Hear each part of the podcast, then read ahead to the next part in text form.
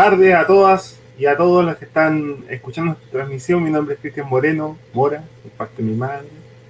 Eh, soy miembro de Fuerza Común, que es una organización política que está eh, organizando este lanzamiento de Plataforma Común Bio Bio, que es un espacio de encuentro político, un espacio de encuentro para el proceso constituyente que se nos viene como, como nación, ¿no? Se nos viene como país. Y estamos iniciando esta transmisión, esta primera transmisión en la que queremos compartir con ustedes distintas visiones en torno al tema medioambiental, ¿no? Y la queremos compartir con distintas personas que van a estar hoy día, en esta tarde, conversando con nosotros pero primero les quiero contar un poco de, de, plataforma común y cuál es el objetivo que tenemos, que estamos persiguiendo con esto, que es justamente poder eh, levantar un espacio de conversación y de encuentro. Nosotros a veces decimos coloquialmente que a, que a veces los que estamos a la izquierda del, del escenario. Eh, vivimos mucho en muchas parcelas, ¿no? nos, movemos en muchos espacios y a veces es bueno soltar los cercos es bueno conocernos con otros, es bueno conocernos con otras, ¿no? Y empezar a tejer redes de, conversación y redes de planificación y de gestión.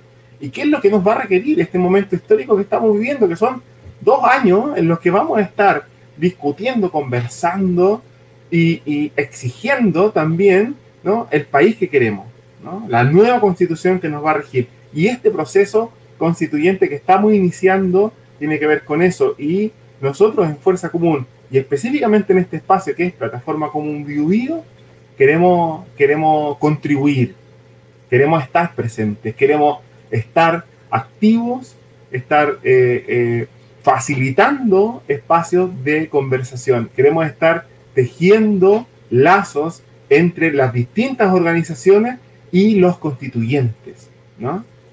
Hay mucho que hacer aquí, hay mucho trabajo que desarrollar porque lo que viene para, para, nuestro país con el proceso constituyente tiene que ser un proceso participativo.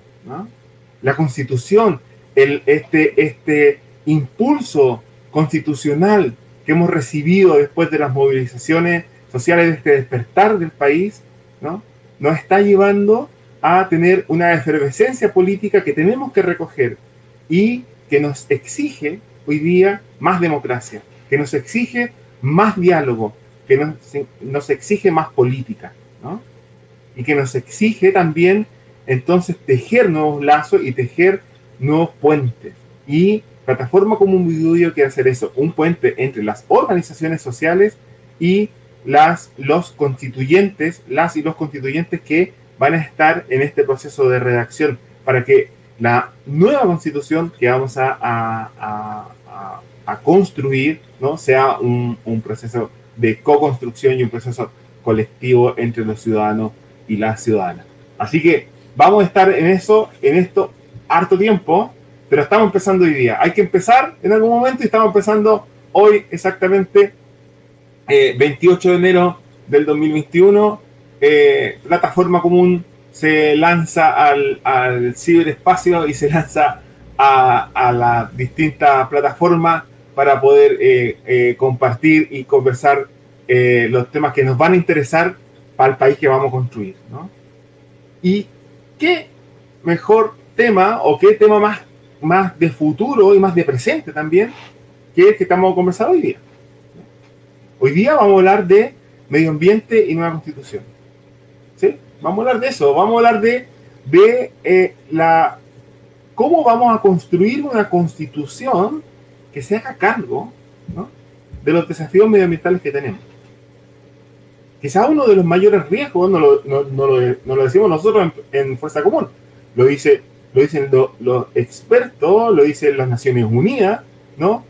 El mayor desafío que enfrentamos nosotros como humanidad es poder mantenernos vivos en esta nave que se llama planeta Tierra. Y lo que sabemos es que de, de la manera que lo hemos estado haciendo está mal y tenemos que cambiar, y tenemos que cambiar el rumbo. ¿Y, y quiénes lo tienen que hacer? No lo tienen que hacer, no lo tienen que hacer eh, las Naciones Unidas, no lo tiene que hacer la, Europa, no lo tienen que hacer la, las grandes potencias, ¿no? no lo tienen que hacer, ¿quién no lo tenemos que hacer nosotros? Y nosotros como país vamos a escribir una nueva constitución y tenemos que preocuparnos de eso, tenemos que preocuparnos como, como nación, como territorio, somos capaces de proyectarnos sosteniblemente y sustentablemente en los próximos 40, 50, 100 años. ¿Vale? Y tenemos que empezar ahora, ahora. Ya empezamos, pero tenemos que seguir empezando, ¿no? Tenemos que seguir conversando estos temas. Así que tenemos aquí, eh, eh, tenemos aquí eh, muchos temas, mucha conversación y mucho que ir tejiendo y mucha, mucha plataforma que ir, que ir levantando, ¿vale? Así que vamos a comenzar sin más dilaciones y vamos a hacerlo así. ¿no? Esto, lo primero que queremos decirles es que como plataforma común es un espacio de intercambio ¿no? entre constituyentes y ciudadanos y organizaciones sociales que están en los temas. ¿no? Les queremos decir que vamos a tener la participación, vamos a tener la participación hoy día de Amaya Alves, eh, Carlos López, Evelyn Pazmiño, Bastián Leve y Basili Carrillo, y de organizaciones como Salvemos la Señoranza y otras que están en el tema medioambiental y que yo los voy a ir presentando a medida que este programa va a ir, va a ir eh, pasando. ¿ya? Pero la primera persona que quiero, que quiero presentarles es a, a Maya Alves Marín. Amaya Alves es, eh, es candidata a, a constituyente por el Distrito 20. ¿vale?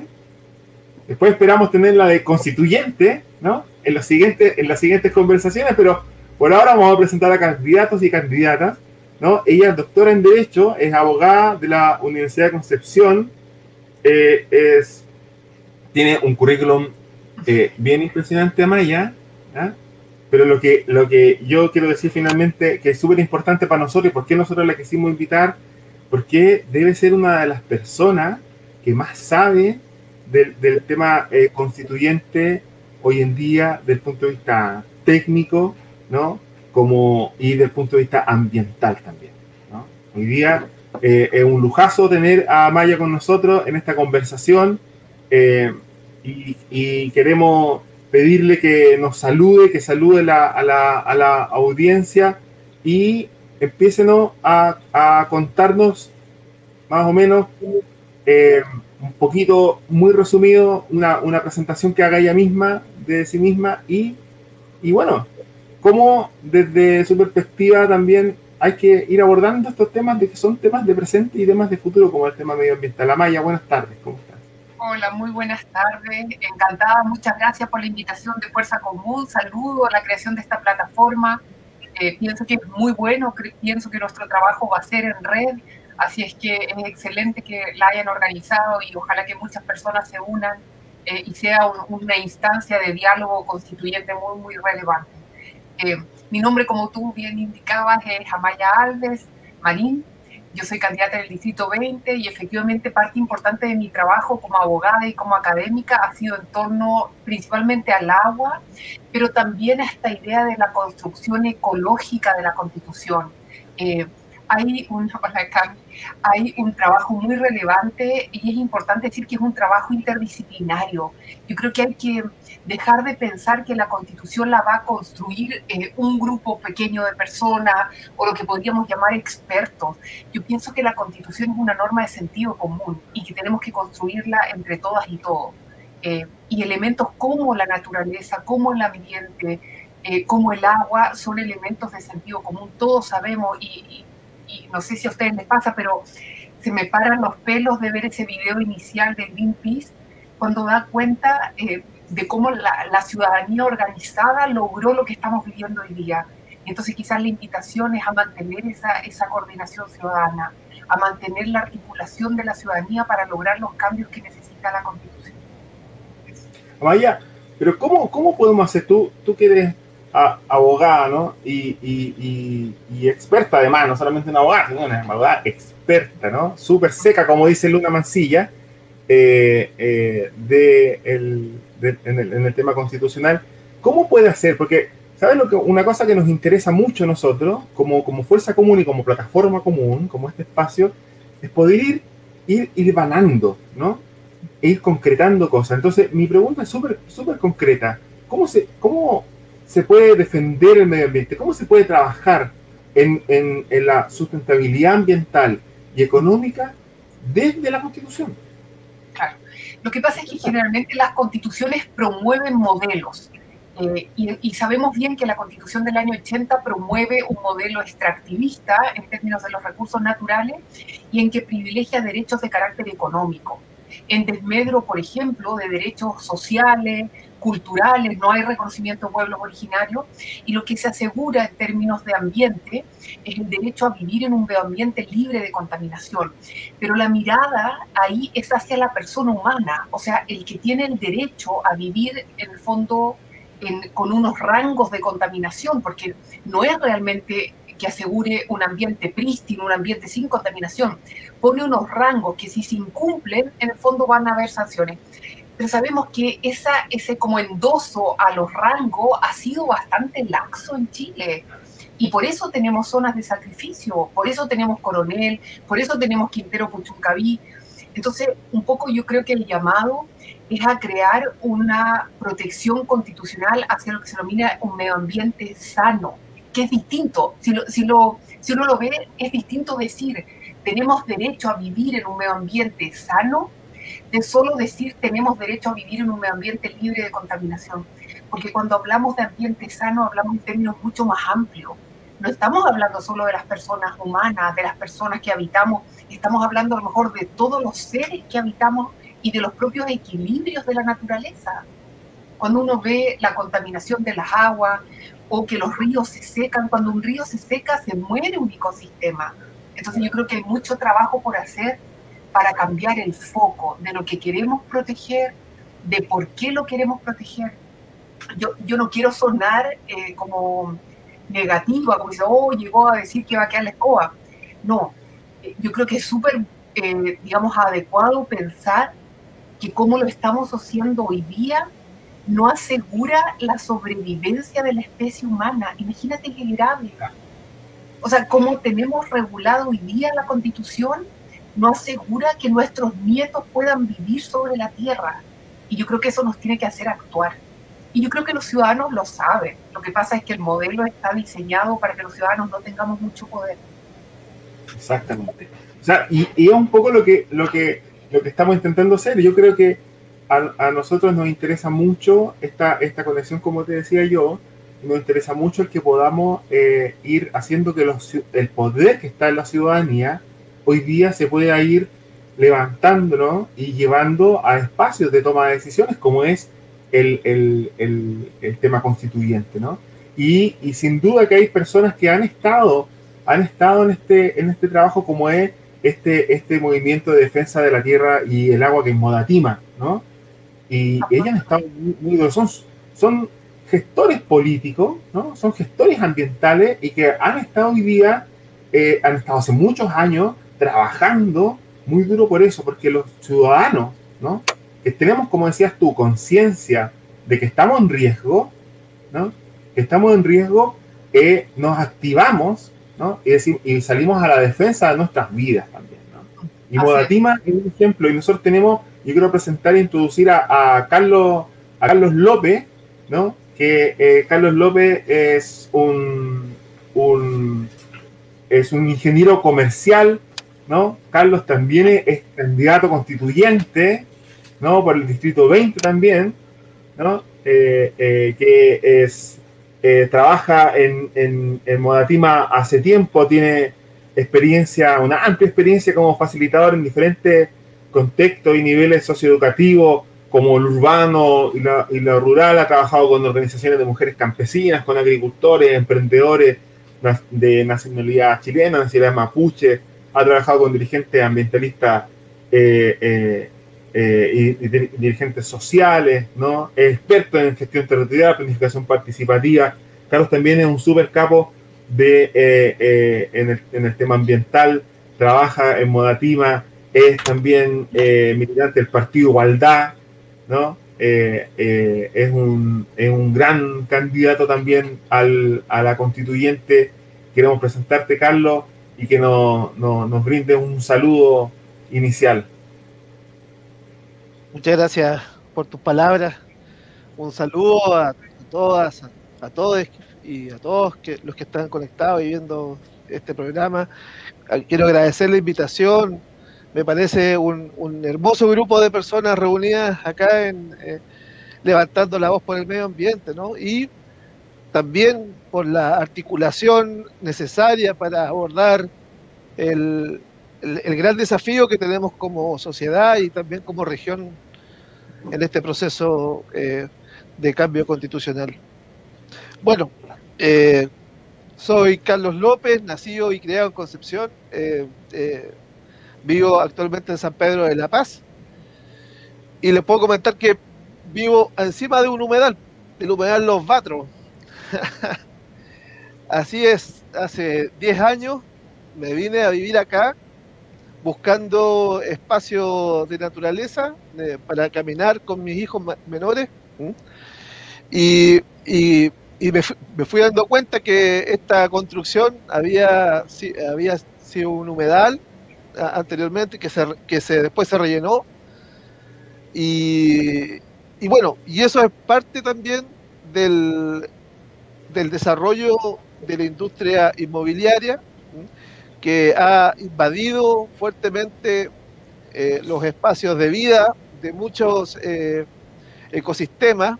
Los humedales son verdaderos riñones eh, que filtran el agua y, tienen mucha biodiversidad y nosotros a, a raíz de este modelo de inmobiliario y a raíz también de la poca información que se tiene, incluso de la inconsciencia, eh, de una u otra forma eh, también eh, validamos con nuestras acciones dentro del mercado. siento y pienso que lo, esencial del cambio constitucional es, es empezar a ponerle límite a la propiedad privada. ¿ah? Creo que la propiedad privada no puede estar por sobre el, los bienes comunes, los, los ecosistemas.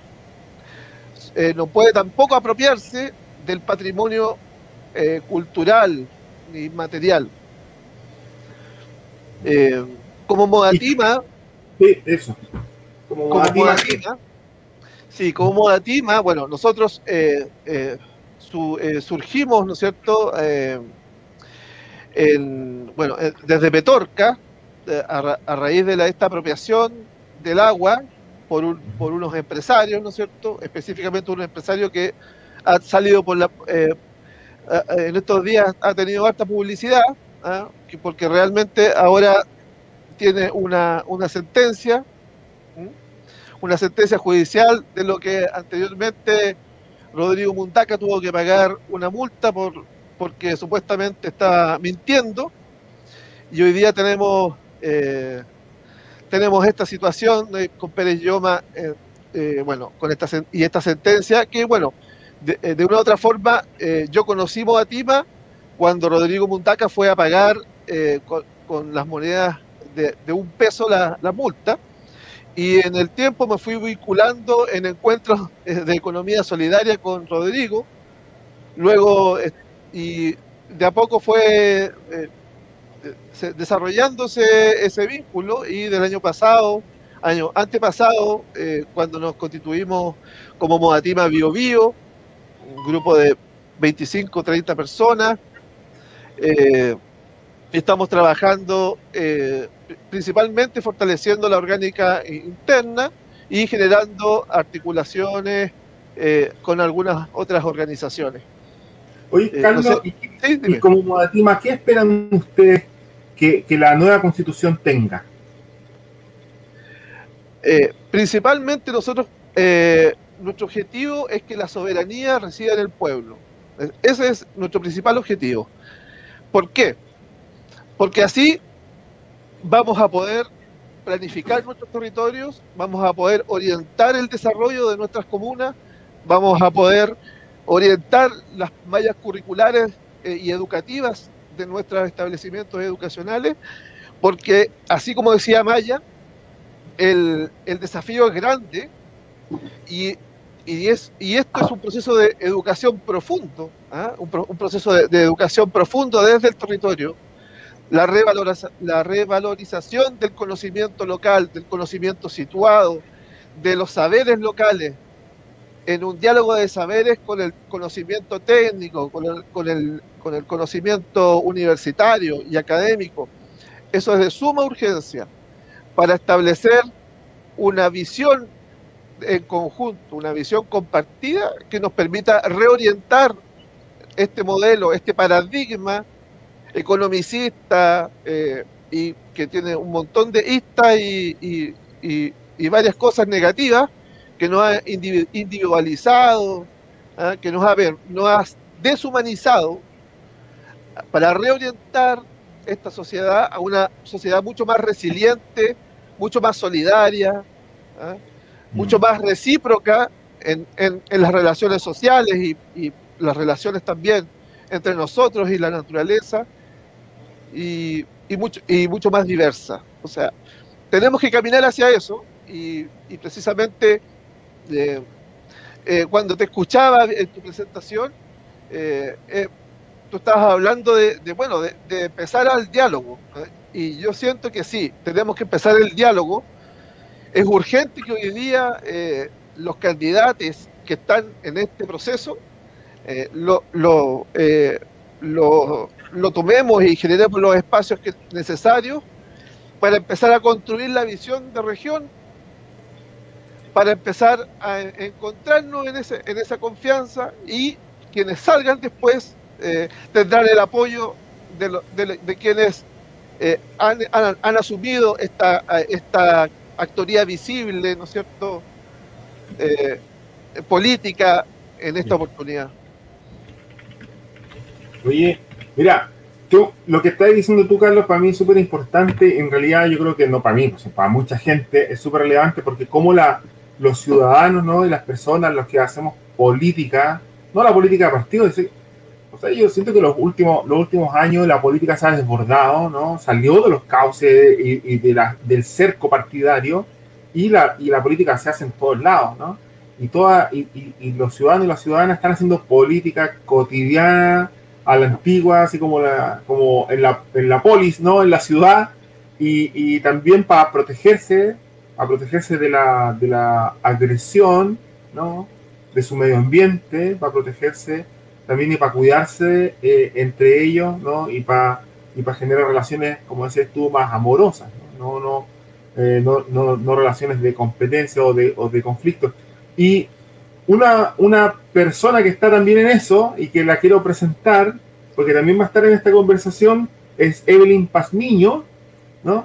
Evelyn Pazmiño es, es una activista medioambiental de un grupo de Laja que se llama Salvemos la Señoranza, ¿no? Y también es candidata concejala por, por la comuna de Laja y eh, eh, participa también en, en, en, un grupo de evangélicos por el apruebo, ¿no? Entonces, es una, una persona que también ha estado trabajando harto en el tema medioambiental y en el tema social, en este, en este, en este tema del, del cómo nosotros hacemos una política y vamos haciendo política, vamos haciendo gestión social y gestión ambiental eh, eh, eh, más allá de los, de los que decía yo, de los cercos institucionales formales, ¿no? sino en la cotidianidad. Y, y, bueno, te saludo, Evelyn. me gustaría que, nos dieras un saludo también, te presentara brevemente y para que entremos al tiro en, en, en materia. Buenas tardes. Muchas gracias, Cristian. Buenas tardes. Saludo a todos los que están ahí presentes y también a través de las redes sociales que están ahí enviando sus comentarios, que es genial que se puedan generar gracias a la tecnología este tipo de plataformas donde todos podemos ser parte de esto.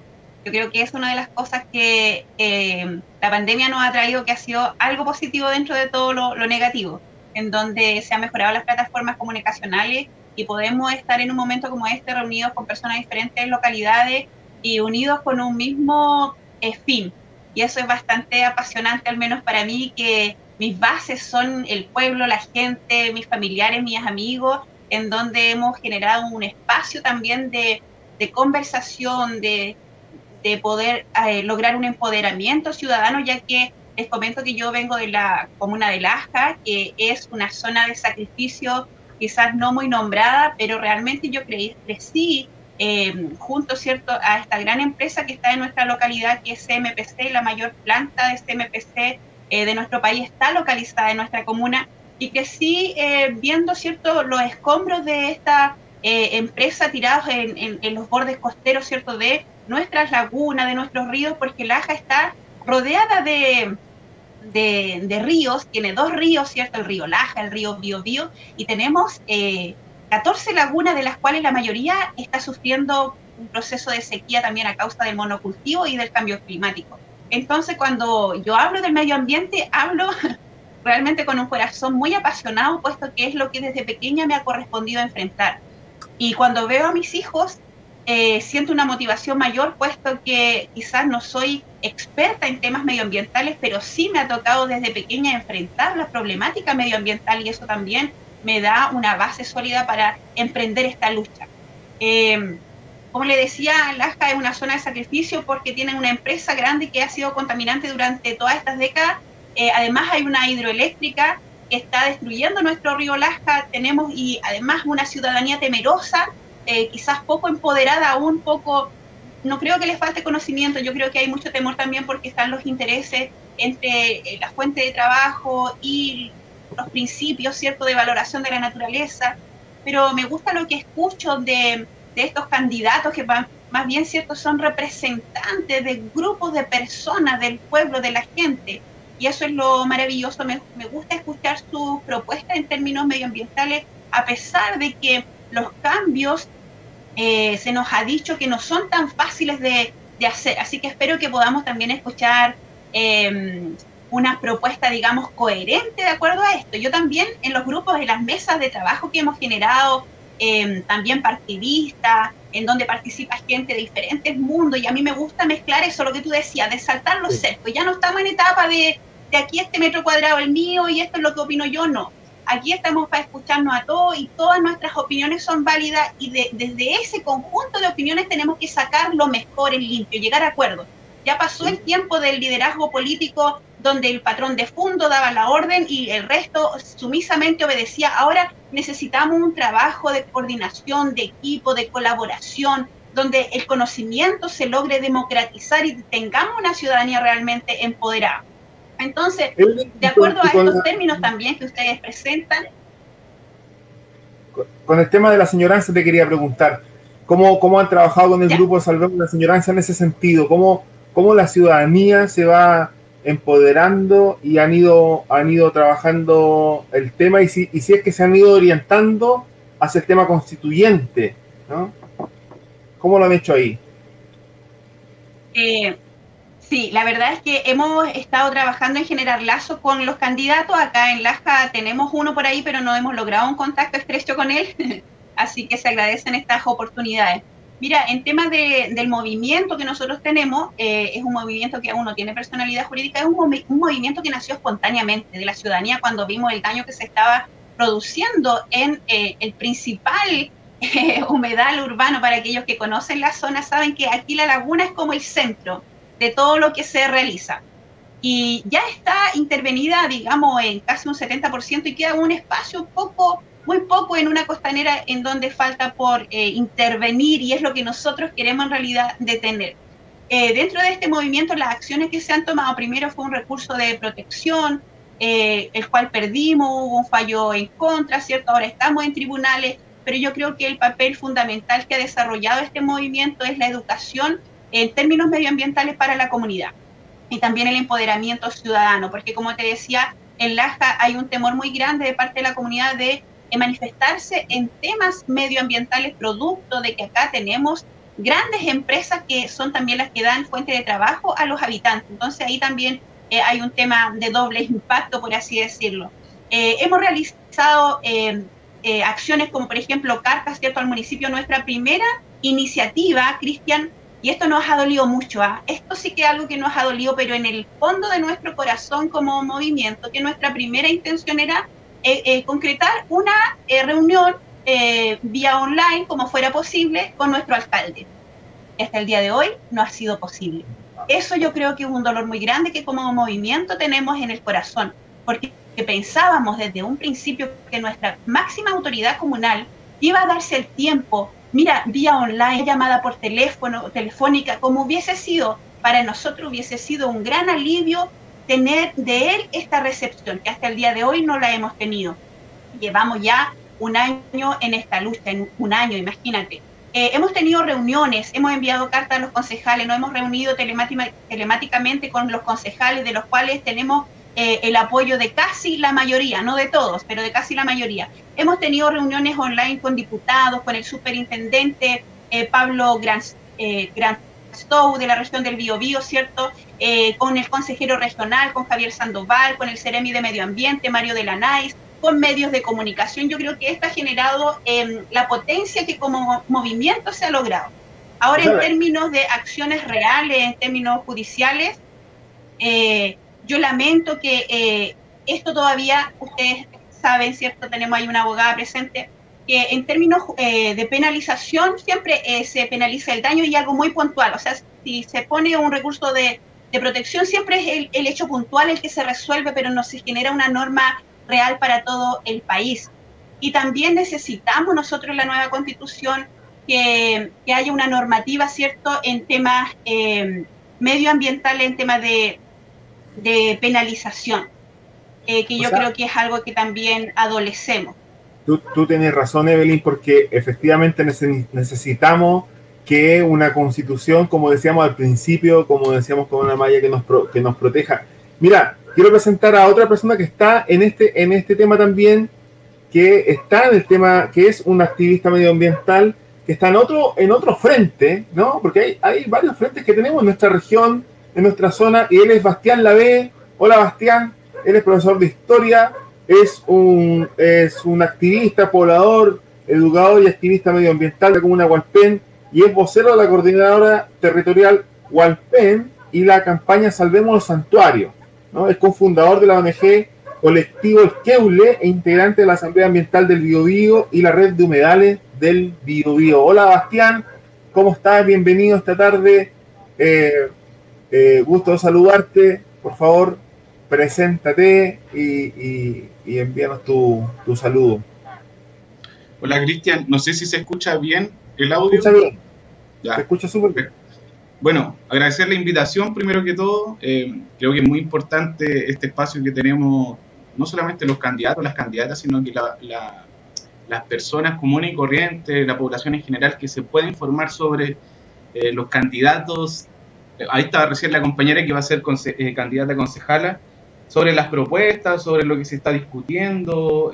hoy en día el tema ambiental, los temas vinculados a la naturaleza están muy presentes, sobre todo en nuestra región eh, en épocas de verano eh, sufrimos constantemente los incendios y el asedio de la, de la industria forestal a la que nos hemos sometido ya hace largas décadas y creo que son temas muy, muy importantes, muy valorables.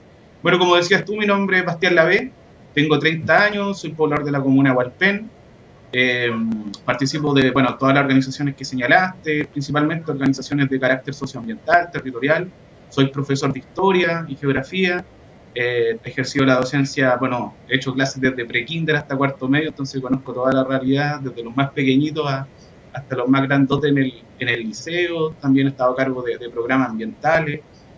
Y, bueno, también un vínculo muy cercano a las organizaciones sociales de base, juntas de vecinos, clubes deportivos, que también eh, pertenezco a, un club deportivo acá de la comuna de Hualpén, que, también ha solidarizado durante este tiempo con respecto al tema de la pandemia, con las ollas comunes, con las panaderías populares, que, son también muy necesarias. Entonces, bueno, para que la gente me conozca de alguna forma, el, el ámbito, el área donde yo, ejerzo mi militancia social viene desde los conflictos socioambientales, viene desde los territorios, pero también viene desde la organización de base, poblacional, eh, territorial que hoy en día se está dando en gran parte de Chile.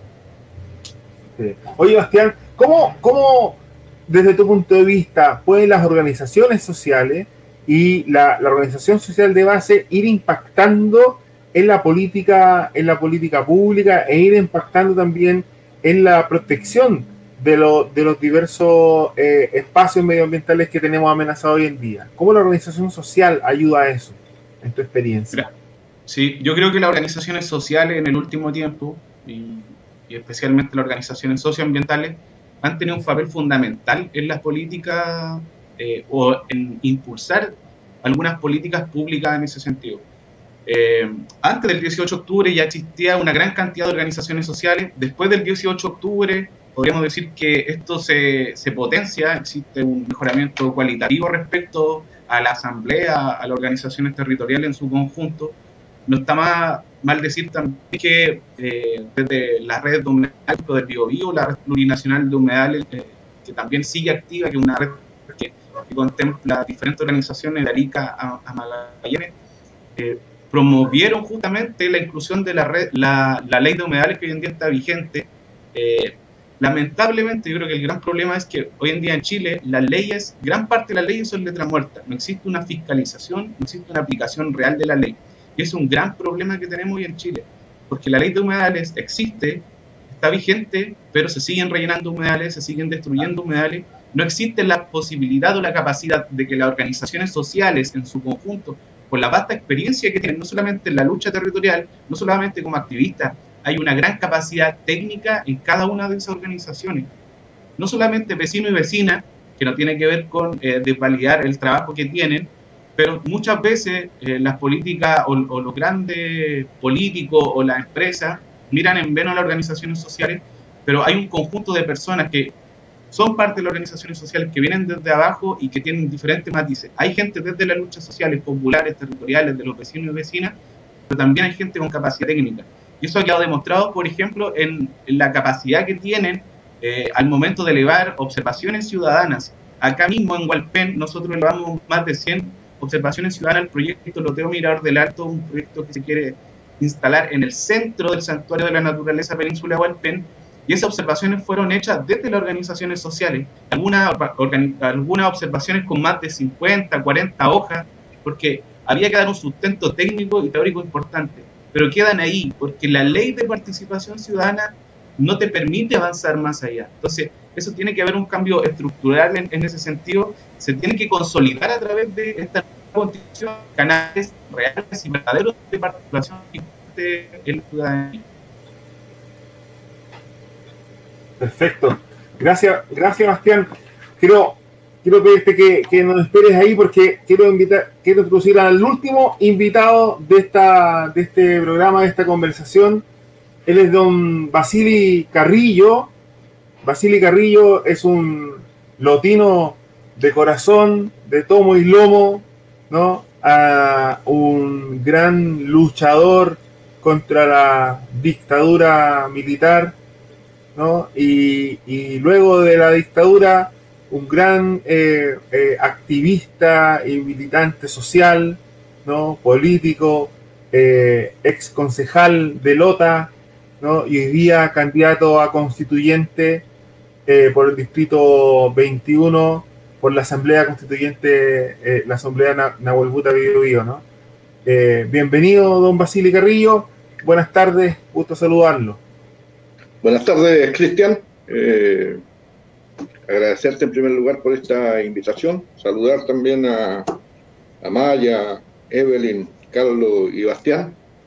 Eh, y por supuesto saludar a toda la gente que está, que está viendo a través de las redes sociales, escuchando esta, este, este diálogo. Este diálogo que como bien tú lo has dicho, eh, hoy día cobra una relevancia fundamental en el marco de, este momento histórico que, está viendo el país, más allá de que eh, eh, no se haya instalado lo que la mayoría de la sociedad chilena, la mayoría de nuestros pueblos eh, exigía como era una asamblea constituyente.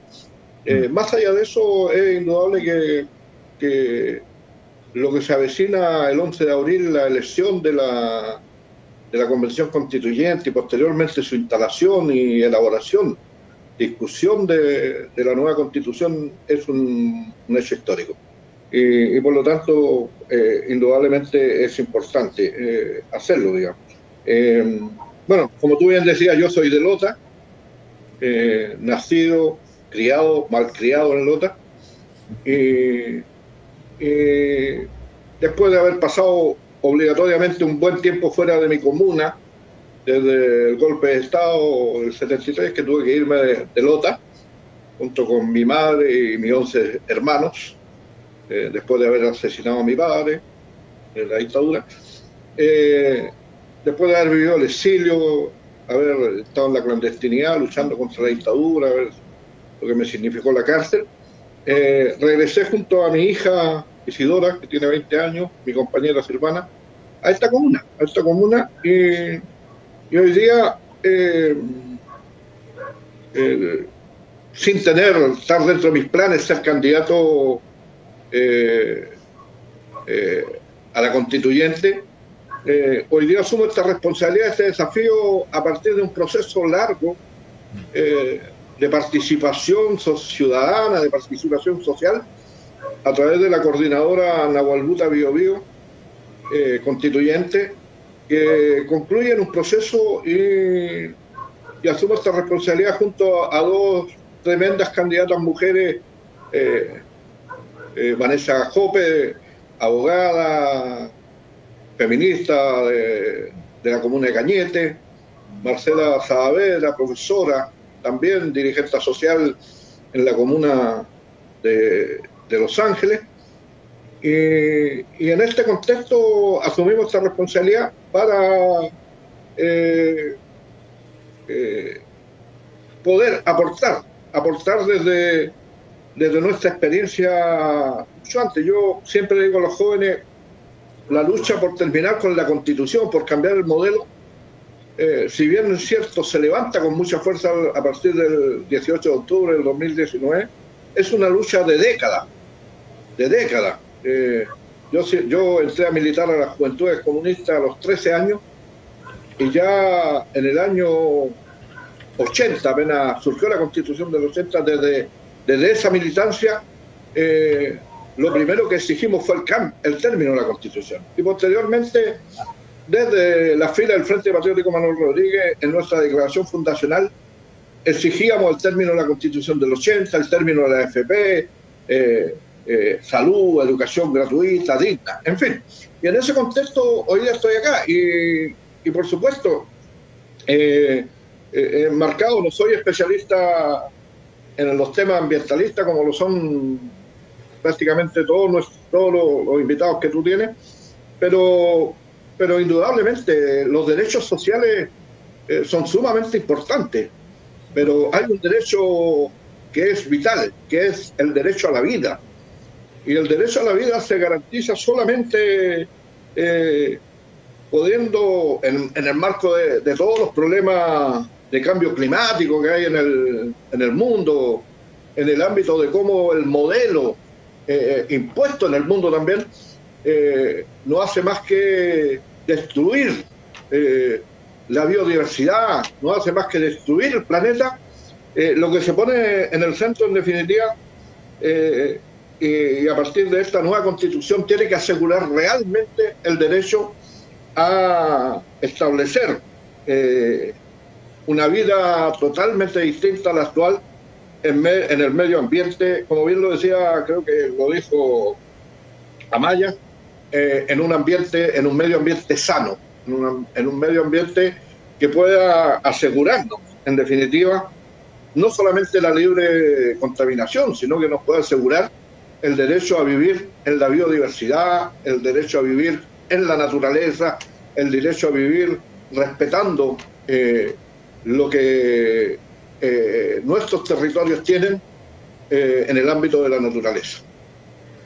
Excelente, Basilio, súper de acuerdo. Ahora vamos a, intentar hacer una, una, conversación grupal ahora, pero eh, con, con, todos los, los, invitados.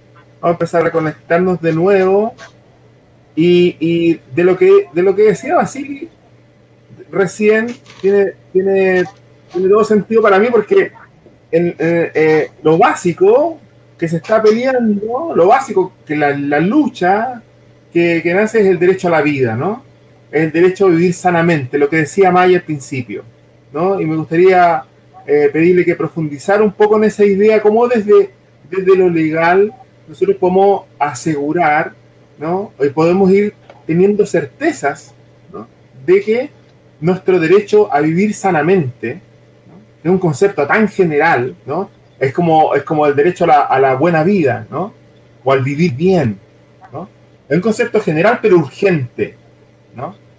Es urgente que lo podamos establecer ahora. Entonces, ¿cómo, cómo Amaya, podemos ir nosotros haciendo estas amarres, ¿no?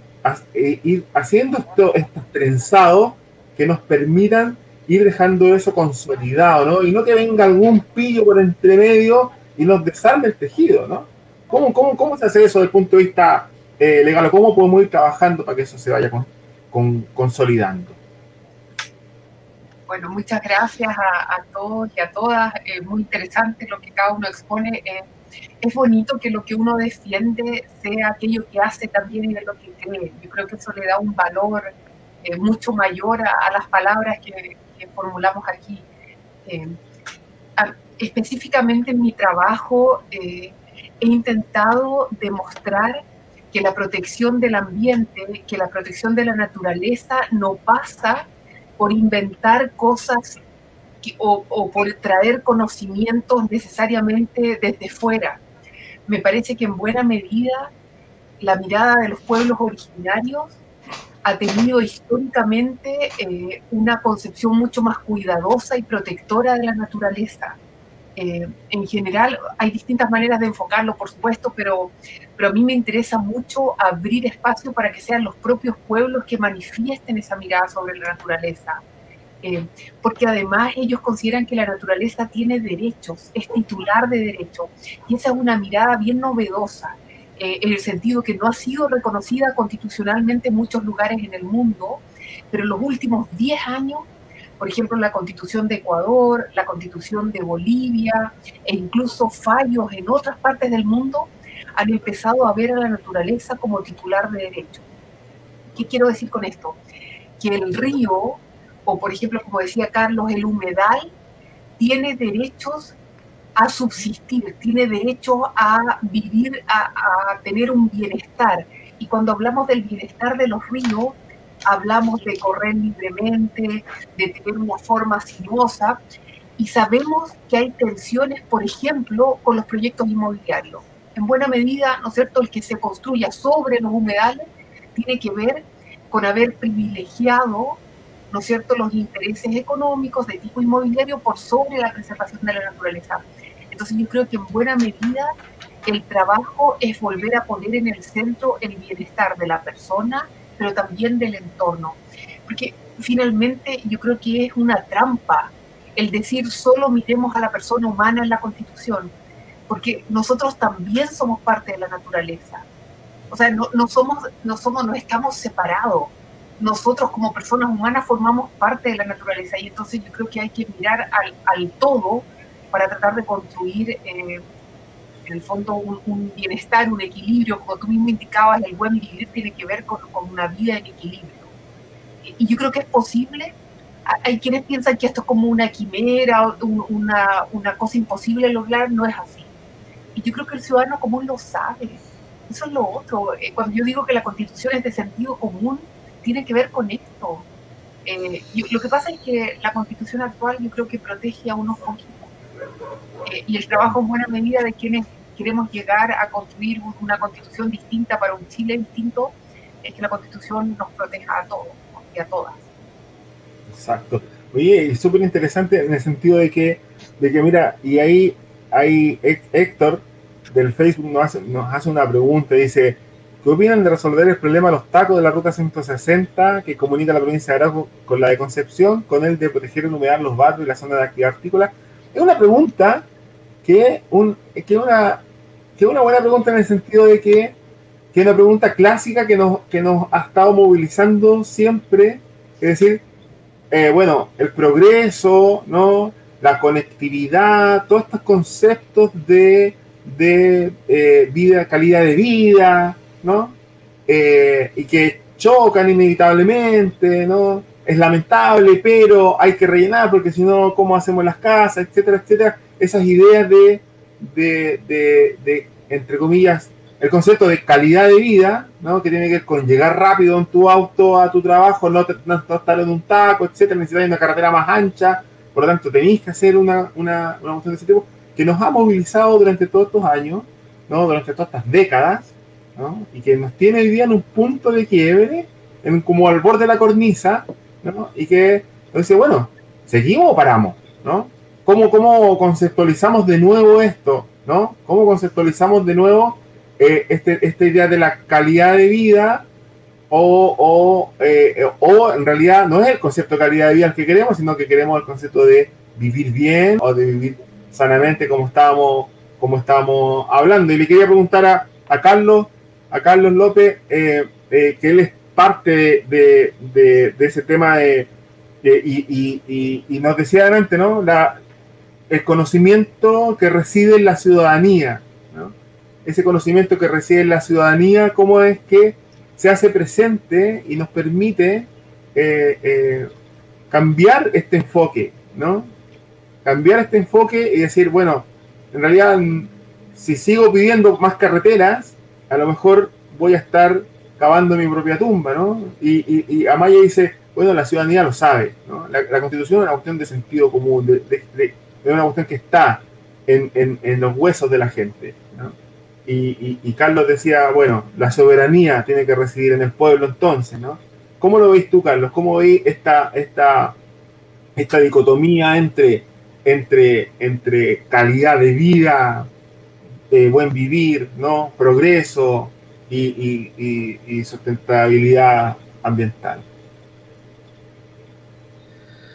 Oye, la pregunta este es para un doctorado, es compleja.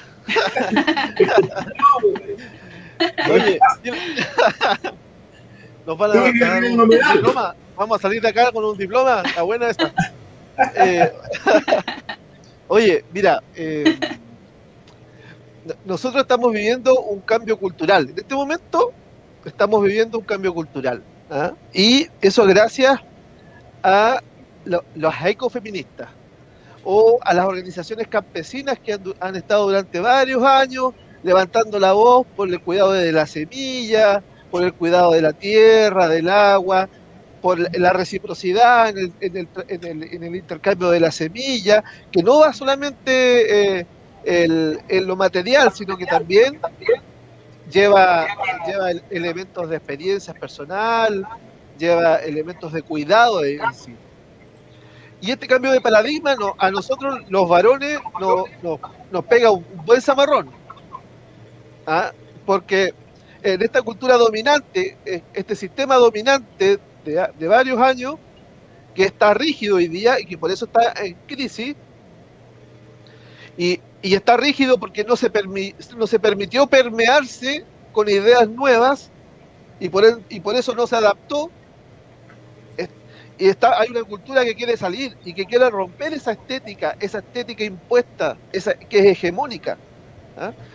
Y lo que nosotros tenemos que hacer es apoyar esa, eh, esa, cultura que hoy día eh, quiere, quiere surgir. ¿ah? ¿Por qué? Porque si mantenemos esta, esta mirada eh, economicista, y todo, bueno, todos los istas que les dije delante, ¿no es cierto? Sí. Vamos a un precipicio. Porque el crecimiento económico continuo no es posible en una biosfera que es finita. Y eso lo han dicho un montón de personas. Y sobre el tema de la calidad de vida, me quería referir a Manfred McNiff. Él eh, ha reflexionado o reflexionó durante mucho tiempo sobre las necesidades y los satisfactores. Y hay ciertos satisfactores que están en todas las, eh, eh, que se repiten en, en, diferentes sociedades, incluso en los pueblos originarios, que son pocas necesidades. El problema es que las, lo, el mercado nos vende una montonera de, de satisfactores para, para, satisfacer esas necesidades que no son necesarios. Entonces, ponte tú, ¿necesitamos cambiar el celular todos los años? Claro. Con obsolescencia programada, cuando estos, estos celulares podrían perfectamente durar 5 años, 10 años. Entonces, Bien. esto de la calidad de vida tiene que ver con cuáles son las nuestras necesidades. Y esto es una pregunta, eh, una, una, una, pregunta muy eh, eh, interna, muy, muy, propia. Y eso en los procesos eh, de, educativos que nosotros, eh, donde nosotros hemos estado, no está, no está visible. Nos han adiestrado a observar, a describir, a, separar y analizar, pero no nos han vuelto a enseñar a pensar de forma compleja, a unir todo eso que está separado para ver de qué forma abordarlo. ¿Y para qué? De forma abordarlo como Carlos López, no, como, como este grupo. ¿ah?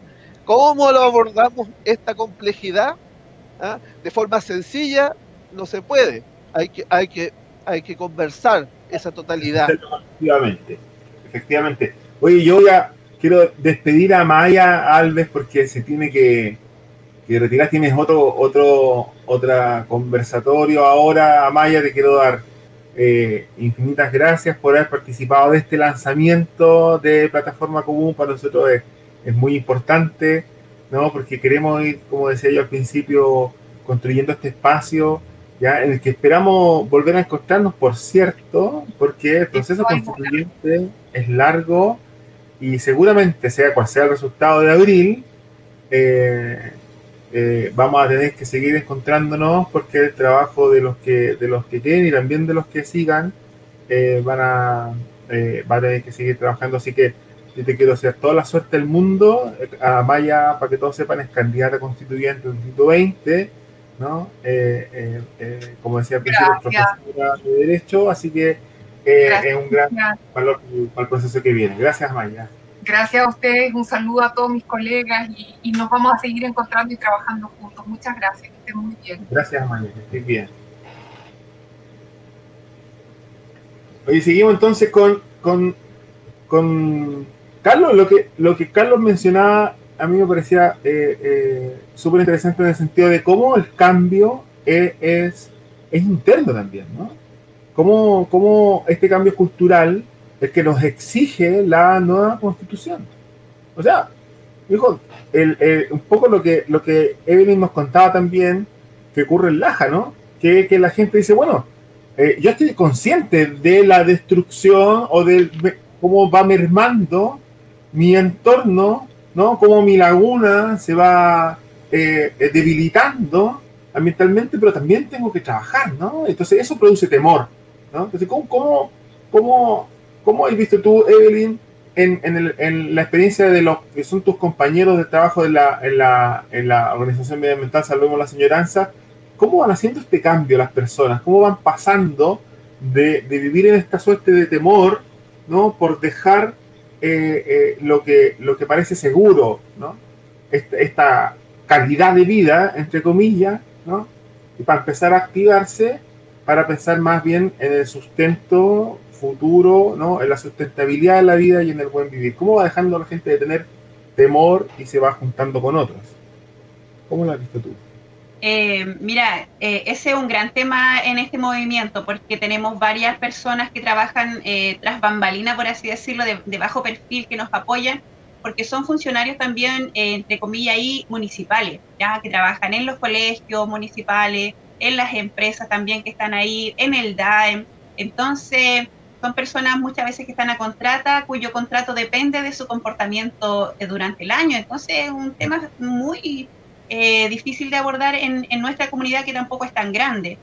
Eh, sin embargo, yo creo que la educación es uno de los elementos clave, como decía eh, Carlos Denante y también lo mencionaba cierto Bastián, Eh, yo creo que es un tema muy a largo plazo, el tema de la educación que pocos quieren abordar y, vincular con el tema medioambiental, pero yo creo que es la herramienta más eficaz que vamos a tener frente a un cambio de paradigma. Eh, me gusta a mí también mencionar el tema eh, dentro de este cambio de mentalidad, el hecho de que necesitamos nosotros incorporar algunos nuevos conceptos a este, a este trabajo, como lo son la, la equidad medioambiental. Porque a mí como persona que vivo en una zona em, que está contaminada, que está eh, eh, en zona de sacrificio, quizás no tan reconocida, pero somos una zona de sacrificio, me molesta que todas las cosas vengan a parar acá a la comuna. y eso eh, yo digo, no, es posible que cada vez que algo se le ocurra hacer algo, un, un nuevo proyecto, venga acá. Tiene que, tenemos que establecer una equidad medioambiental para nuestro país, que es una larga y angosta faja de tierra, ¿cierto? Y tenemos que entender la conexión que hay entre el Estado, la sociedad civil, las empresas, analizar eh, los límites, los riesgos y el modelo de desarrollo, como tú decías delante. Y tenemos nosotros que visualizar la necesidad de un modelo regenerativo o un modelo de mantención versus lo que ya conocemos. Porque los tiempos que estamos enfrentando no son los mismos de hace 10, 15 años atrás y eso es una realidad con la cual chocamos nosotros todos los días cuando nos levantamos es una realidad visible. Y eso yo creo que a nosotros como ciudadanos nos da la fuerza y la valentía para entender que, necesitamos un cambio. Lo que a nosotros, Cristian, nos ha pasado acá es que todo ese levantamiento, empoderamiento ciudadano ha chocado con un eh, poder eh, político eh, que, que, ha pensado que la guerra es contra ellos, Cristian. Y eso es muy lamentable porque cuando tú luchas contra, por, el, por el bienestar eh, medioambiental no luchas en contra de una persona. Y aquí nosotros queremos aunar pensamiento y llegar a consenso. Tampoco se trata de que se haga lo que acá Evelyn Pazmiño quiere imponer. No, en lo absoluto jamás ha sido esa nuestra intención. ¿Saben lo que nosotros estábamos pidiendo desde el principio? Solamente que frente a este gran proyecto que tenía el, para la costanera de la Laguna Señoraza, se hiciera una, un estudio de impacto medioambiental y eso fue lo que desató la gran hecatombe y que queríamos nosotros destruir poco menos la comunidad, en consecuencia que era algo tan sencillo que estábamos pidiendo y que por lo demás es necesario frente a un proyecto, un proyecto de tamaña envergadura.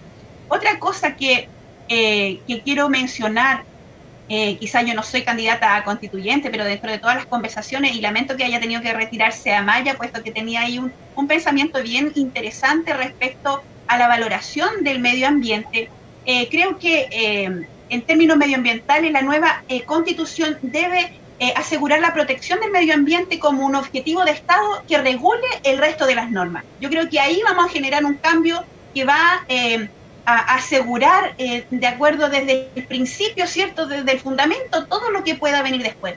Y bueno, eh, ahí teníamos la compañera que era abogada que sabe que en cuanto a la legislación hay una inexistencia de delitos medioambientales y todo lo que luchamos hasta ahora, que nosotros nos pasó el tema de, recursos de protección, son casos puntuales que no van a em, causar, digamos, un, removimiento en, en, el tema país.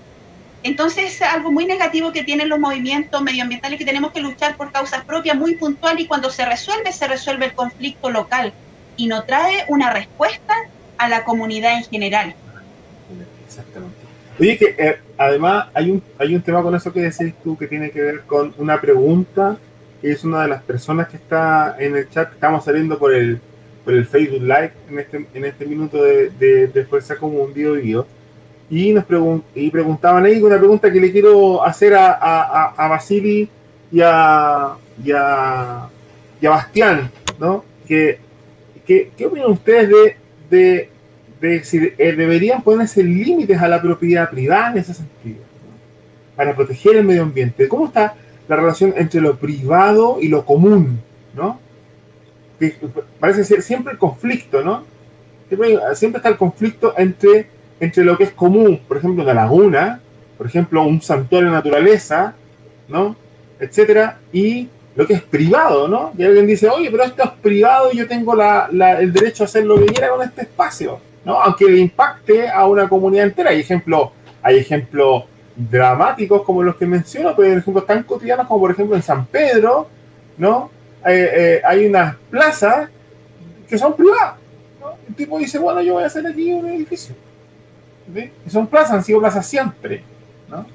Entonces, ¿cómo está ese límite entre lo, entre, eh, eh, desde el punto de vista de ustedes, entre lo privado y lo común? ¿no? Eh, Bastián, Basile, quien quiera. Eh, bueno, mira, hoy día la constitución, por ejemplo, actual, en su artículo 19, punto, número 8, eh, plantea que, que, debe asegurar los derechos a vivir en un medio ambiente libre de contaminación. Uh -huh. pero uno se tiene que preguntar, ¿es verdad eso? ¿Se asegura realmente este modelo eso? Eh, yo creo que no. Yo creo que justamente eh, cuando se privilegia eh, el derecho privado sobre el derecho social, no se va a garantizar eso, no se asegura eso. hoy día yo creo que lo que más, yo, Evelyn habla de, de zona de, de sacrificio, yo creo que nosotros vivimos en un país eh, que es un territorio de sacrificio, en donde eh, el, en el centro de este país, en el centro de esta sociedad, en el centro de nuestro pueblo, no está el ser humano, no está la sociedad en su conjunto, sino que está el privilegio de unos pocos, el privilegio de los que son dueños de, nuestros territorios forestales, por ejemplo, eh, han eh, ido en desmedro de los bosques nativos, ha ido en desmedro de los ríos, de las napas, en definitiva.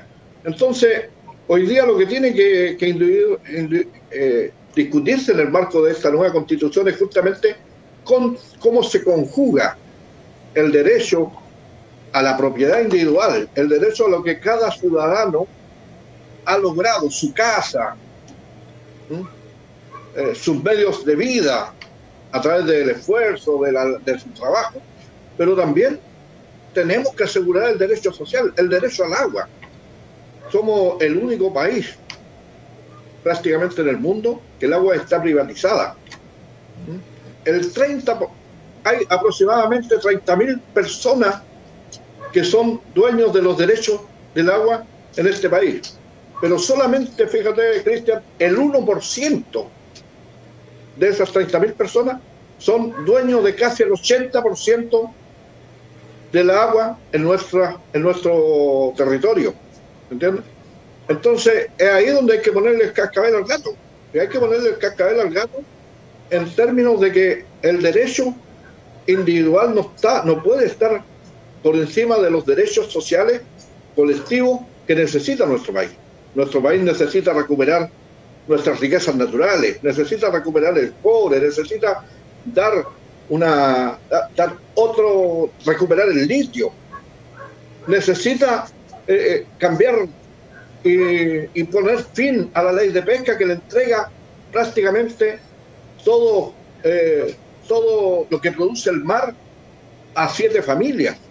¿Entiendes? Eso, por lo tanto, yo creo que hay una conjugación. Había otra pregunta que también me interesa tocar, Cristian, ahí sobre el, el, tema de los dos tercios. Yo creo que aquí eh, una de las trampas que instaló la derecha, que instalaron otros sectores políticos en el acuerdo del 15 de noviembre de, del 2019, tiene que ver con este famoso dos tercios. Eh, una vez terminado el plebiscito, eh, estos sectores políticos dijeron que la ciudadanía votó no solamente por, por, por el apruebo de una nueva constitución, sino que votó eh, por esto, este tema los dos tercios. Yo creo que no es así. Yo creo, yo invito que una vez que se desarrolle la, eh, se elija la, convención constituyente, hagamos un plebiscito. ¿Qué opina? ¿Cómo votaría el pueblo? ¿Cómo votaría nuestro pueblo, nuestra sociedad en mantener los tercios? los dos tercios. Por eso que yo creo que indudablemente esto es una traba eh, que, que, dejaron instalados los sectores políticos que han defendido y que van a querer seguir defendiendo los privilegios de este modelo, los privilegios de esta constitución, eh, en función de evitar los cambios profundos que la sociedad ha exigido, que nuestro pueblo ha exigido. Y, culmino con un, solo ejemplo para que, para que, para que lo entienda la, eh, nuestras comunidades, nuestros pueblos, nuestro territorio. Si la derecha o estos sectores políticos, y digo sectores políticos porque aquí no son 30 años, han sido 47 años de un modelo, de un sistema que ha pasado a llevar todos los derechos, todos los derechos de nuestros pueblos y de nuestra sociedad. Solamente si esos sectores políticos sacan eligen 55 constituyentes de los 155, van a paralizar todo. Van a paralizar todo. Por eso es importante que la ciudadanía, nuestros pueblos, sepan bien qué es lo que tienen que hacer el 11 de abril. El 11 de abril no se puede elegir a quienes pretenden mantener estos privilegios, a quienes pretenden mantener esta institucionalidad, mantener este modelo. Y por eso que yo creo que, que, los dos tercios, como, como bien hacen la pregunta, van a entorpecer este, este proceso eh, de cambios profundos. Y, yo digo que hay dos tareas importantes que uno tiene que asumir como constituyente una vez que sean elegidos. Es cambiar, es discutir el reglamento. Y el reglamento, más allá de los acuerdos políticos mal hechos eh, en, el, en noviembre del 2019, tiene que discutirse el tema de los dos tercios y tiene que discutirse también y eh, poner, como bien lo decía Carlos, como bien lo decía Bastián, y también Jocelyn, porque en eso coincidimos todos, esta constitución debe construirse sobre la base de la soberanía de, de nuestros pueblos, sobre la base de la participación, pero también sobre la base de la fiscalización a través de plebiscitos vinculantes, a través de referendos revocatorios. Eso. Exacto. Gracias, Vasily. Oye, Bastián, el, un poco la misma pregunta, ¿ah? pero desde, tu óptica, eh, eh, ¿cómo, finalmente lo común y lo, y lo, y lo, y lo privado se conjugan, ¿no? Porque efectivamente hay, hay una parte de la sociedad que, que no que sean personas peretresas, ¿no? sino que eh, creen absolutamente en los derechos de propiedad privada. ese cambio cultural de 47 años que menciona Basili también es una cuestión que, no, que, no, que nos caló los huesos a todos, ¿no? como, como país, donde hoy día lo privado parece que es más importante que lo, que lo colectivo que lo común. ¿Cómo lo has vivido tú y cuál es tu visión al respecto, Bastián? Mira, yo que no es secreto para nadie acá en el panel y creo que tampoco para la gente, eh, que finalmente aquí en Chile la propiedad privada está por sobre el interés público, sobre la propiedad y mucho más sobre los bienes naturales. O sea, los bienes naturales son recursos naturales para las grandes empresas y que pueden ser explotados a su antojo, principalmente a capitales transnacionales. Eh, yo creo que hay una diferencia entre propiedad privada y la gran propiedad privada.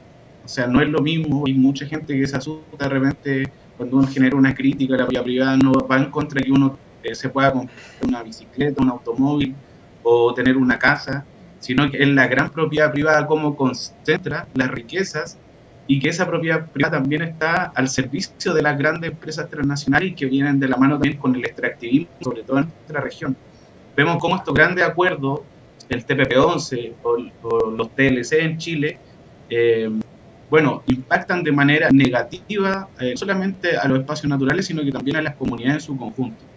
Entonces vemos cómo la propiedad privada se antepone al interés público y eso también está reglamentado en la Constitución. El, Estado ofrece o da la posibilidad de que puedan actuar de manera libre, de manera absolutamente impune eh, y con la figura que es única en el mundo de este Estado subsidiario, ¿cierto? Que el Estado financia a las empresas para que puedan contar con sus políticas extractivistas eh, de todo tipo. No solamente en, acá podríamos hablar de las forestales, sino que hoy en día también tenemos las mineras, tenemos las grandes carreteras, por ejemplo, que se, está, que se quiere hacer a través del, megaproyecto IRSA, que está metida ahí también eh, Arauco, que está metido también la plataforma logística que se quiere instalar en, la bahía de Talcahuano, la bahía de Concepción.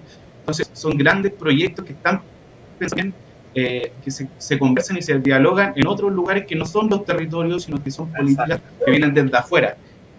Ahí yo creo que hay que hacer una diferencia entre las tres tipos de propiedad, porque está, como les digo, esa gran propiedad privada y está otro tipo de propiedad. me gustaría también quizás responder una pregunta que aparecía en el, en el chat respecto al tema del transporte, que me, llamó mucho la atención el transporte público, que es un gran problema respecto a la nueva ruta o el puente industrial. Yo creo que esto tiene que ver también con, con la planificación territorial que existe en nuestro, en nuestro país y la, el modelo de hacer ciudad. Acá cuando bueno, quizá voy a hablar un poquito de historia, pero cuando llegan los españoles a, Chile, cuando se genera esta conquista y la ordenación de territorio, Latinoamérica se ordena en grandes ciudades. O sea, tenemos grandes capitales y grandes centros, y eso también, eh, también se vincula y se relaciona con el ordenamiento en las regiones. Acá tenemos un gran centro que es Concepción, y la gente va hacia Concepción a trabajar y hacer su vida pero existe otro tipo de planificación que sea vinculada a los territorios, a las necesidades, donde nosotros podamos hacer la vida de manera local y, no necesariamente viajar al centro de Concepción a hacer nuestra vida. Porque se genera esta lógica de las comunas dormitorio. Yo vivo en la comuna de Hualpén, claramente acá tenemos una comuna dormitorio donde al, menos tenemos una relativamente buena conectividad hasta ahora. Vemos que cuando la cantidad de población suba. Pero esa lógica también tenemos que cambiarla. El modelo de ciudad, ¿qué modelo queremos? Si queremos planificar a escala local, a, escala, a una escala metropolitana y queremos seguir concentrando los servicios, concentrando a la población en ciudades.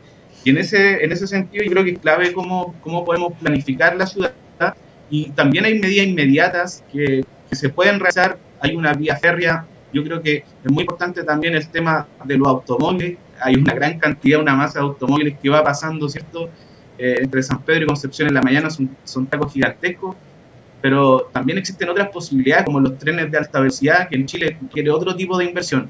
Y en los trenes, bueno, se, se transportan a personas. El problema es que las carreteras no transportan, o sea, no transportan solo a personas, sino que transportan el capital que se extrae de las forestales y que van a parar al puerto y que van a ser en los grandes capitales internacionales. Ese es realmente el motivo de los puentes que se hacen, ese es realmente el motivo de gran parte de las políticas públicas hoy en Chile.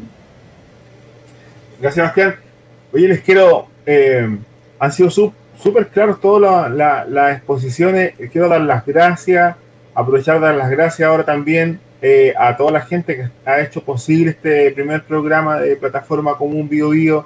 Plataforma Común tiene una página web también que se llama plataforma común.cl, ¿vale?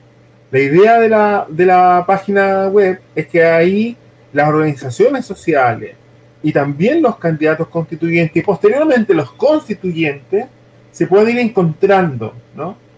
Los cabildos ciudadanos pueden ir colgando ahí, podamos ir colgando también las conclusiones de los cabildos, se pueden ir colgando ahí las conversaciones de los cabildos, los links ¿no? Y también las respuestas de los candidatos constituyentes, las visiones de los candidatos constituyentes y después de los constituyentes, ¿no? Y después en el proceso en sí de eh, la redacción de la constitución con los constituyentes electos ya sentados en la, en, la, en la mesa, ¿no? Se puede ir desarrollando esta retroalimentación entre la ciudadanía y los constituyentes. Plataforma común lo que quiere hacer es ser ese espacio, es ser esa plataforma, ¿no?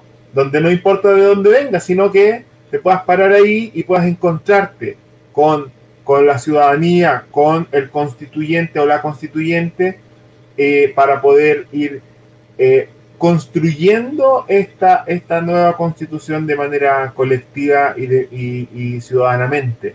¿ya? Ese es un poco el objetivo. Plataforma común.cl tiene que ser también un espacio para eso y por supuesto están las redes sociales y todo de Fuerza Común. Les quiero hacer una última pregunta a cada uno, a cada uno y a cada una de ustedes. Si tuviesen una sola ficha que jugar para la nueva constitución, si les dijeran, si les dijeran, Basili, Evelyn, Bastián, Carlos, tienen una ficha que poner en la nueva constitución, ¿en qué la pondrían? ¿Dónde la pondrían? ¿Qué sería esa, esa, esa ficha que pondrían. Carlos, por favor, para ir cerrando y, aprovecha, por favor, de, despedirte tu saludo. Muchas gracias. la, ficha, la ficha es democracia participativa, eh, el ciudadanía empoderada. Eh, creo que son dos elementos que nosotros tenemos que promover porque este proceso que estamos viviendo es una activación eh, a nivel, como, yo nunca antes lo había visto, quizás antes del 73 había este, este, esta, este ánimo, estas ganas de, de tener, eh, de estar presente ahí en la política. No podemos soltar este proceso, tenemos que articularnos, tenemos que encontrarnos, tenemos que construir una visión compartida del, del proyecto de región y, de, y para, para así eh, trabajar en conjunto, porque es un gran desafío de los próximos, no solamente de la convencional, sino de aquí a por lo menos 10 años. Eh, así que yo eh, les envío un gran abrazo a mis compañeras y mis compañeros que están acá. Les envío un gran abrazo también a las personas que nos están viendo. y bueno, yo soy un actor más abierto al diálogo, a la conversación, a la reflexión y a la acción política. Eh, y, bueno, eh, les envío un abrazo fraterno eh, para que seguir más. Muchas gracias. Gracias, Carlos López. Carlos López, un abrazo, gracias por, por haber participado de este, de este, programa. Carlos López, candidato constituyente del Distrito 20 de, del Partido Igualdad. Evelyn, la misma pregunta para ti. Si tuvieses una ficha que poner, una ficha que poner en la nueva constitución, ¿cuál sería esa ficha? ¿Cómo se llamaría esa ficha?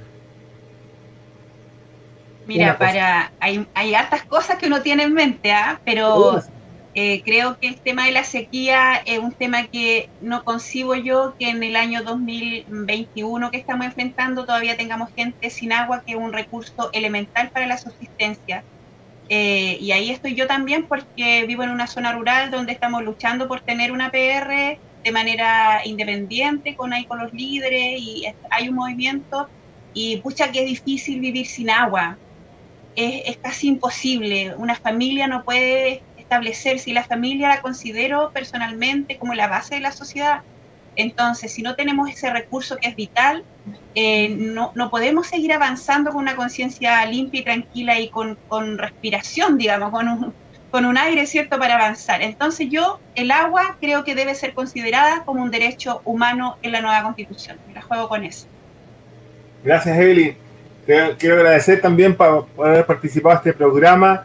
Eh, Evelyn Pazmiño es candidata concejala de la comuna de Laja. Muchas gracias.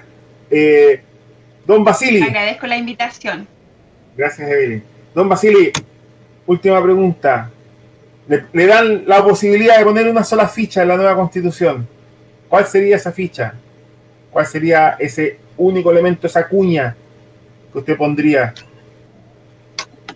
No, yo creo que la principal ficha y que va a recoger todo lo que plantea Evelyn en relación al agua eh, tiene que ver con un Estado eh, que garantice los derechos sociales de nuestra sociedad de nuestros pueblos. Yo creo que ese es el, eso va a recoger todo, porque entre eso el derecho al agua, el derecho a la salud, a la educación, el derecho a la vivienda, el derecho a, vivir en un medio ambiente sano, el derecho a vivir eh, en un país donde se privilegien eh, los derechos eh, sociales de todo de todos los habitantes de nuestro país eh, sobre los derechos del mundo privado, de las grandes transnacionales, de las grandes empresas. Y también que asegure algo que planteaba Carlos, el derecho a que se manifieste la soberanía del pueblo, que se manifieste en la, en la vida diaria, que se manifieste, vuelvo a insistir, la democracia no, no es solamente ir a votar un día, la democracia tiene que ver con la participación permanente, el respeto a lo que el pueblo, a lo que el mundo, a lo que, a lo que nuestra sociedad, nuestros territorios, nuestras comunidades eh, quieren. Por lo tanto, yo creo que ese ahí pondría mi ficha, mi ficha a cambiar, eh, en definitiva, eh, este paradigma, este modelo que no asegura los derechos para el conjunto de nuestra sociedad, para nuestros territorios, nuestras comunidades, para nuestros jóvenes, para, para ¿entiendes? y yo te agradezco la invitación y, bueno, muy, muy feliz de haber estado con, con Bastián, con eh, Jocelyn y Carlos y Amaya que se retiró. Así que un abrazo y, saludos para todos. Gracias, Gracias a Basili Carrillo. Basili Carrillo es candidato constituyente del Distrito 21 por la Asamblea eh, eh, Bio Bio Nahuelbuta eh, para este abril, 11 de abril. La- y nos queda Bastián, Bastián Lave. Amigo, ¿cuál sería esa ficha si, si te dijeran que tenéis la posibilidad de poner un artículo, ¿no? Una frase en la Constitución? ¿Cuál sería tu ficha? ¿Cómo te la jugáis ahí? Mi ficha va por la misma línea, Carlos, en realidad. Yo creo que es la participación ciudadana eh, o, o generar esta desconcentración del poder hacia las comunidades algo clave. Yo creo que acá en Chile eh, está la suficiente madurez de las organizaciones sociales para tomar las decisiones.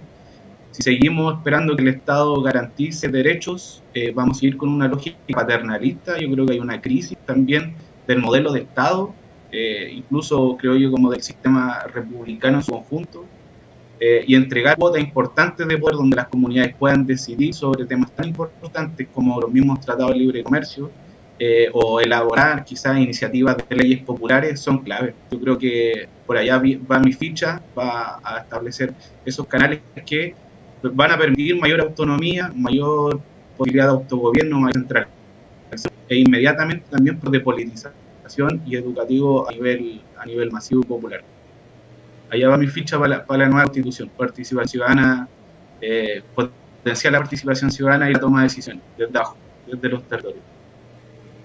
Excelente, excelente Bastián, excelente a todos los invitados, a las invitadas también les queremos agradecer eh, eh, a, a todos, Bastián Lave, candidato también a constituyente eh, por el Distrito 20, muchas gracias a todos y a todas, a la gente que nos ha estado viendo también y siguiendo, haciendo sus comentarios, es, combustible para nosotros, eh, para seguir trabajando como lo es este proceso constituyente que ya lo decían lo decían antes, es un, es un momento histórico en nuestro país, no solamente por, porque estamos eh, a, a puertas de empezar a escribir una nueva constitución, ¿no? sino por, por lo que se ve con nuestros vecinos, por la efervescencia política, por el deseo y las ganas de hacer política que, como decíamos, ha desbordado todo, todas las fronteras, la frontera de los partidos, ha desbordado todos la, la, los cercos ¿no? que, que teníamos para, para hacer política y hoy día tenemos a nuestros vecinos y a nuestras vecinas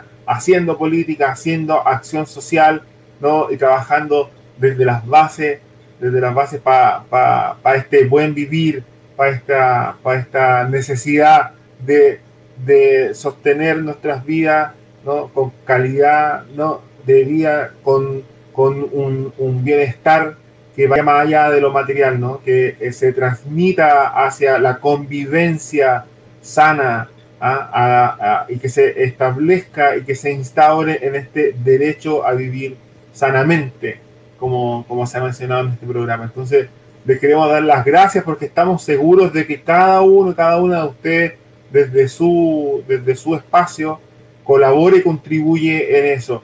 Y les vamos a dejar invitados porque vamos a seguir haciendo estos programas, vamos a seguir haciendo estas conversaciones, ¿no? Con, con temas nuevos, con temas que van a estar eh, presentes en la discusión sobre la nueva constitución y dejarlos invitados para que eh, revisen nuestra, nuestras redes sociales y se contacten con nosotros porque es un poco, es la idea del equipo que está detrás de, de Fuerza Común, eh, es, es, trabajar ¿no? en este nuevo, no, nuevo impulso que tiene la política en nuestro país, trabajar con la ciudadanía, trabajar desbordadamente desde las periferias hacia el centro. Así que muchas gracias a todos, muchas gracias a todas, a todos por, por la audiencia y por estar aquí presente y será hasta la próxima de Plataforma como un Bio Bio. Gracias. Chao, gracias. Chao. Estén muy bien. Chao, gracias por la invitación. Chao. Chao, chao, chao, gracias por la invitación. Chao, gracias por la invitación.